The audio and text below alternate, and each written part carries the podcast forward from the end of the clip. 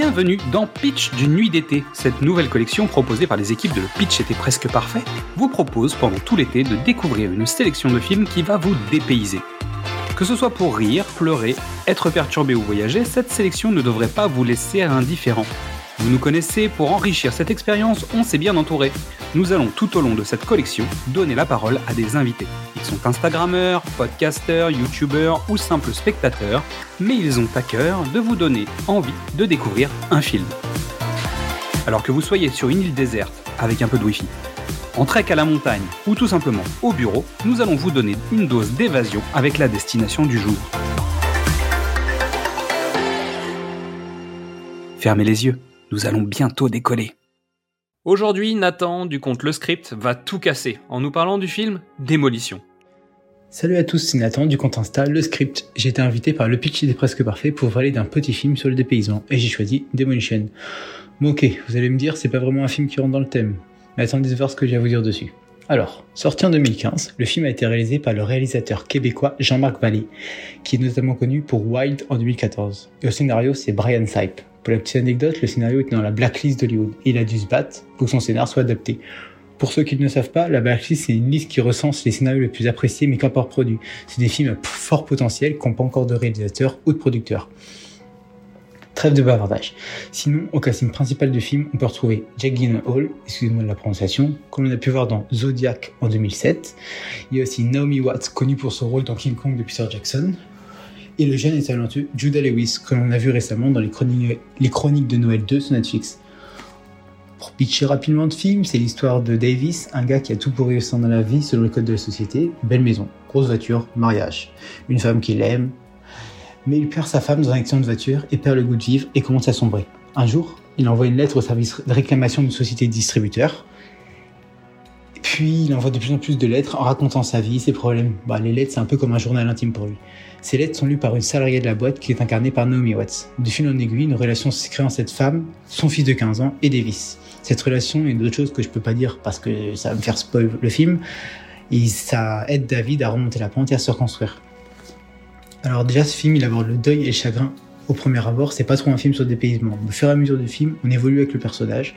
On suit les étapes de sa vie, de ses émotions, son comportement et sa reconstruction vis-à-vis de lui-même et vis-à-vis de la société. J'avais vu une interview de Jake Hall qui disait que pour lui, le film, c'était une autre manière de montrer et de manifester son chagrin. Et c'était une forme de lutte contre les codes de la société.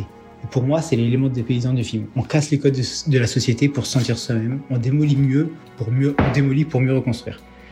Si je devais parler d'une scène qui m'a marqué, ce serait la scène de fin. Pour ceux qui ont vu le film, je parle de la scène où Davis court avec les enfants. À chaque fois que je regarde le film, c'est bête, mais je peux pas m'empêcher d'être heureux et de sourire devant cette scène. Et pour finir, je vous recommande le film juste pour la magnifique scène de fin et toute l'intrigue qui est super euh, intéressante.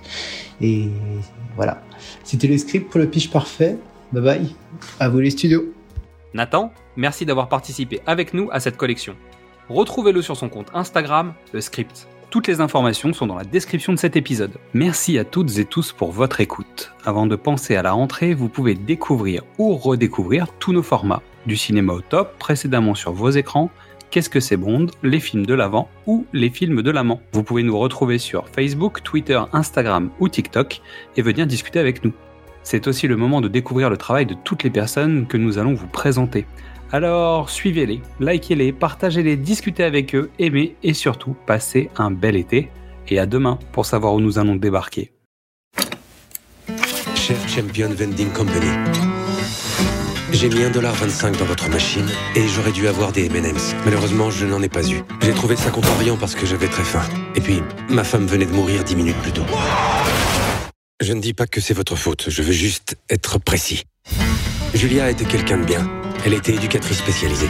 Elle grognait quand elle riait. Maintenant qu'elle est morte, je ne ressens ni tristesse ni douleur. Réparer le cœur humain, c'est comme réparer une automobile.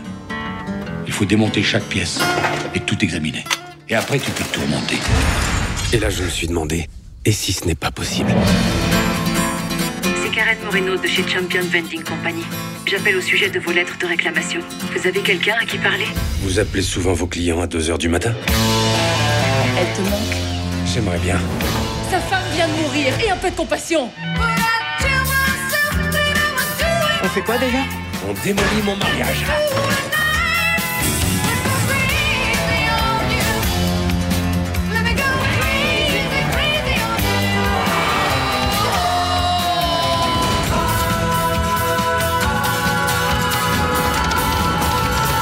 Tu crois que c'est trop tard pour recoller les morceaux?